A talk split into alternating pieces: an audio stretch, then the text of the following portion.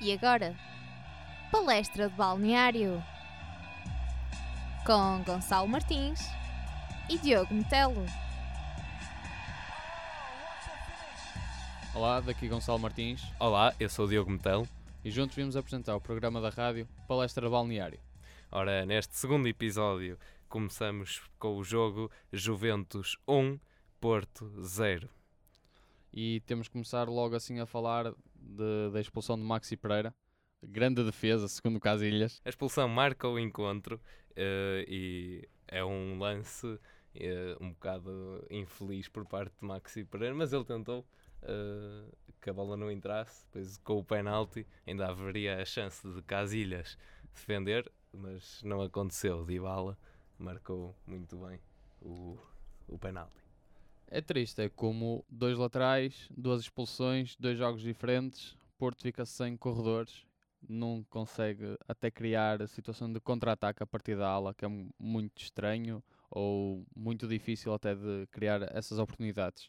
Contudo, temos de salientar que Casilhas efetuou o jogo número 175 em competições internacionais, conseguindo igual- igualar a Xavi com 173. Contudo, este ainda tem mais dois jogos para as duas taças intercontinentais. É, e Casilhas esteve em destaque neste jogo, eh, é um bom exemplo disso, o- a defesa do quase autogolo do Danilo, eh, que era muito traiçoeiro, e também, eh, em vários lances, eh, conseguiu impedir a bola de entrar. Para além disto, te- tenho de falar sobre Felipe, que conseguiu cortar muito bem eh, todas a- as bolas, eh, e também eh, a substituição para a entrada de Boli eh, a sacrificar mais uma vez André Silva, mas eh, fez um bom trabalho Boli e eh, foi a substituição adequada. Ainda a dizer que o Porto, antes da, da expulsão, tem um canto e um livre que aproveita mal, a bola sai rasteira e não causa nenhum perigo ah, à baliza do Buffon, não é verdade? É verdade, foi um bocado triste, mas não conseguimos realizar ou efetuar nenhum golo contra a equipa das Juventus.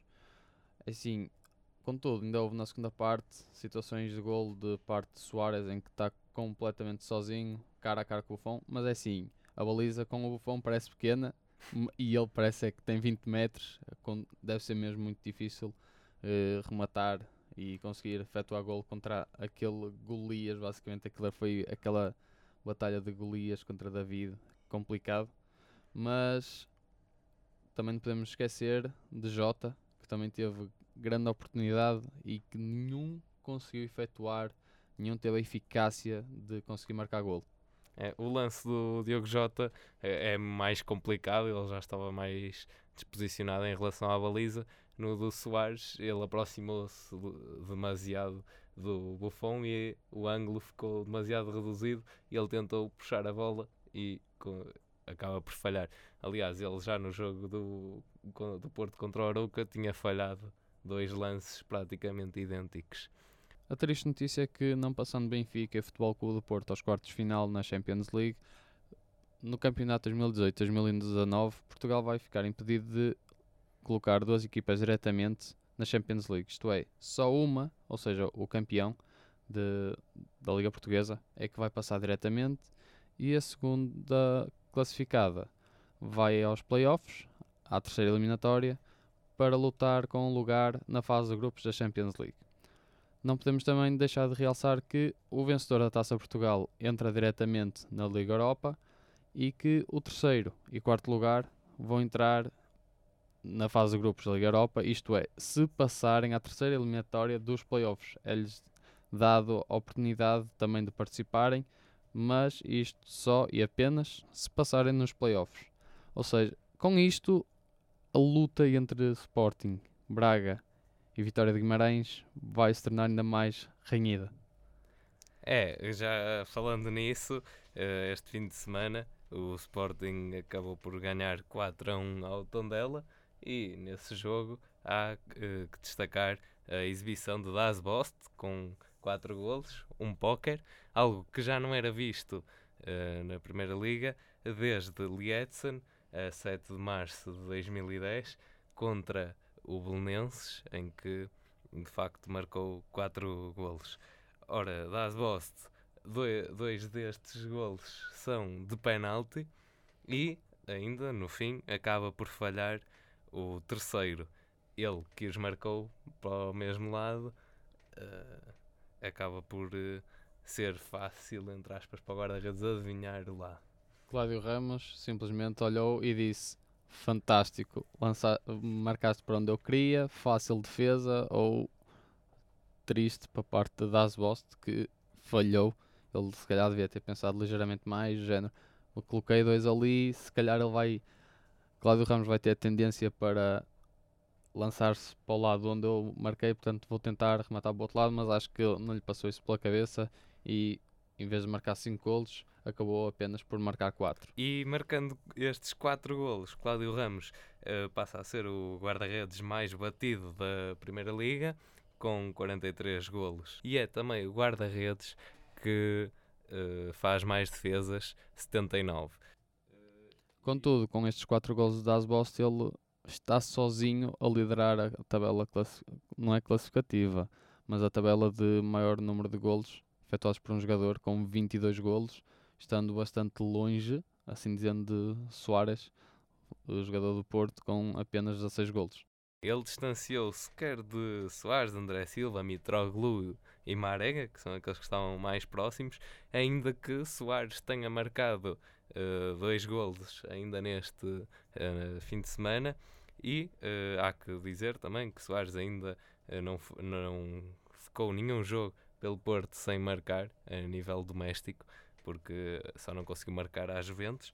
Com estes resultados de Porto Aroca 4-0, o Sporting Tondela 4-1, o Benfica Belenenses também 4-0.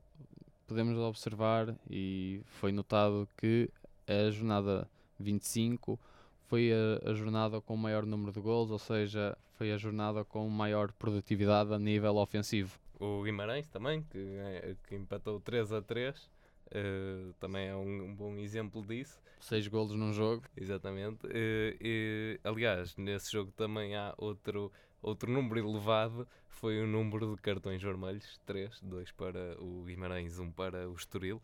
Mas, tirando essa parte uh, do jogo, há que dizer que o Guimarães, que está, estaria ainda na luta por lugares europeus, um, ehm, explorou bastante as costas da defensiva do Estoril e o Estoril acaba por uh, optar por remates mais uh, longínquos ou cruzamentos.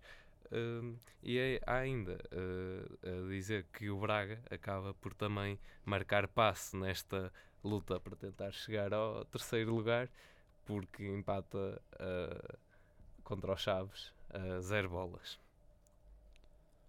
Contudo, não podemos também só de falar do campeonato português, isto é da Primeira Liga ou da Segunda Liga, assim como da Champions League.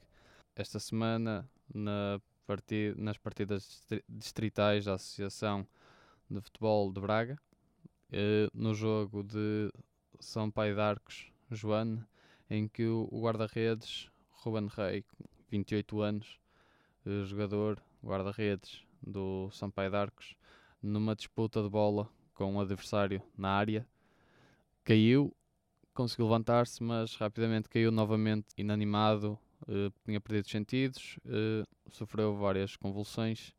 Uh, é triste ter acontecido este episódio de horror. O árbitro acabou por, nos últimos 25 minutos, de cancelar o jogo, uma vez que a equipa, aliás, as equipas não estavam em condições psicológicas para proceder com o jogo. Apesar disto tudo, fiquem connosco, vamos fazer um pequeno intervalo e voltamos já.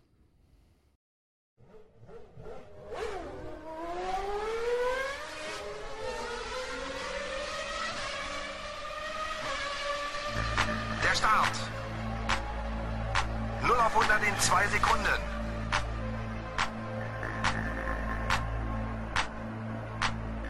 Los geht's! Schumacher. Stop. A Fórmula 1 na Engenharia Rádio.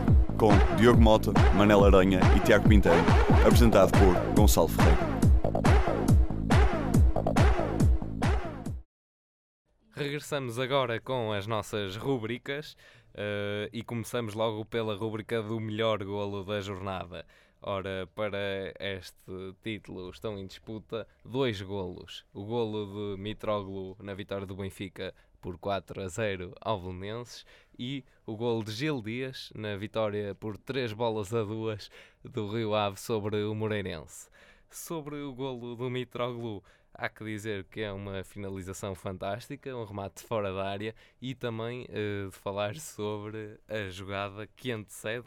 Mitroglou recebe a bola e combina com Jonas, depois Sálvio, que devolve para o remate de Mitroglou. E que foi bem colocadinho ali, o guarda-redes não teve totalmente hipótese, foi triste por parte dele de estar mal posicionado, assim dizendo, até porque foi um gol fora da área, portanto ele devia estar bem colocado, uma vez que estava a ser efetuado um contra-ataque por parte do Benfica e ele não o fez. E sendo assim, Mitroglou não fez mais nada a não ser o que ele sabe fazer, que é simplesmente fazer golos. Exatamente, Mitroglou que já leva 14 golos nesta edição do campeonato.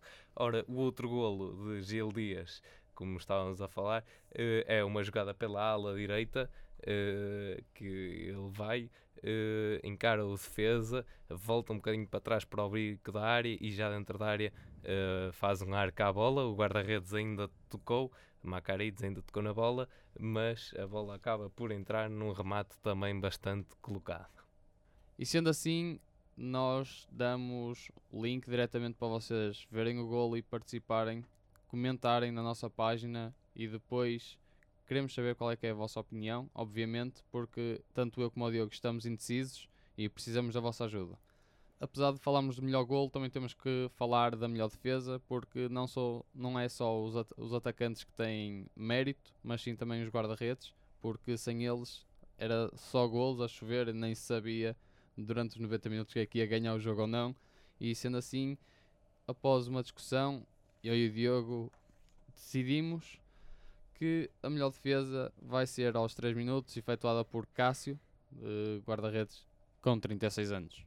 Esse lance é um cruzamento, a bola sobrevoa a, defesa, há um alívio eh, e Caué aproveita a bola redondinha no ar, remata a baliza e Cássio atira-se para o lado direito, para cima, esticou-se todo e toca na bola para fora. Portanto, uma excelente defesa e é essa que irá ganhar o nosso prémio da melhor defesa. E já que estamos a falar aqui de defesas e melhor golo, temos também a nossa rúbrica, algo que destaca o nosso programa, que é Golo Trapalhão, ganho por Diogo Jota nesta jornada, quer dizer, ele recebe a bola e no momento em que recebe, tropeça, cai, mas dá o toquezinho ali finaliza para dentro da baliza algo que nem, nem guarda-redes estava à espera que acontecesse. É, ele já estava a rebolar e acaba por tocar a bola com o calcanhar e a bola vai devagarinho uh, a entrar na baliza. Uma jogada, uma boa jogada por parte de Brahimi que triangulou com Soares. Brahimi depois uh, mete a bola para dentro da área e uh, Diogo Jota ali rebolando marca a bola lá para dentro. E já que estamos a falar do Norte, temos a nossa rúbrica Equipa Sensação que vai ficar esta jornada para o Boa Vista, que ganhou 3-0 e que temos de salientar o jogador Yuri Medeiros com dois golos, dois livres, aliás, aquilo foi espetacular. E o outro golo também saiu dos pés dele, ele colocou o esférico e que conseguiram finalizar até porque eles realizaram três remates e dos três remates foram os três à baliza, ou seja, eficácia a 100%. É, o Boa Vista que já está em oitavo uh, classificado e portanto uh, já ali tenta apanhar o, o Marítimo, curiosamente, que só está 4 pontos à frente e uh, é um jogo em que o Marítimo acaba por ter mais posse de bola e até mais remates, mas sem a precisão que Boa Vista teve. E esses dois livros uh, que, que, falavas, que são os dois golos, foram de facto muito bem colocados. E também, o primeiro, principalmente, muito difícil o guarda-redes uh, ver a bola partir, uma vez que havia ali um grande aglomerado de jogadores e a bola estava muito próxima da baliza, quase ali na entrada da área. E é tudo. Estas foram as nossas rúbricas: melhor golo, melhor defesa, gol trapalhão e equipa sensação. E agora deixamos convosco a tabela classificativa, o top 5, em que em primeiro lugar está o Benfica com 63 pontos. Em segundo lugar, Futebol Clube do Porto com 62 pontos. De seguida, Sporting Portugal com 51 pontos. Sporting Clube de Braga com 43 pontos. E por fim deste top 5 encontra-se Vitória de Guimarães com 41 pontos. E também eh, falando do, da parte final da tabela classificativa, em 14 está o Pasto de Ferreira com 26 pontos. Em 15 Estoril com 21 pontos. Eh, de seguida, Moreirense já na linha d'água com 20 pontos. De seguida, Nacional com 17 pontos. E por último, Tondela com 16 pontos. E daqui, Gonçalo Martins. E Diogo Metelo E este foi o nosso episódio de Palestra Balneário, na Engenharia Rádio. a tua rádio.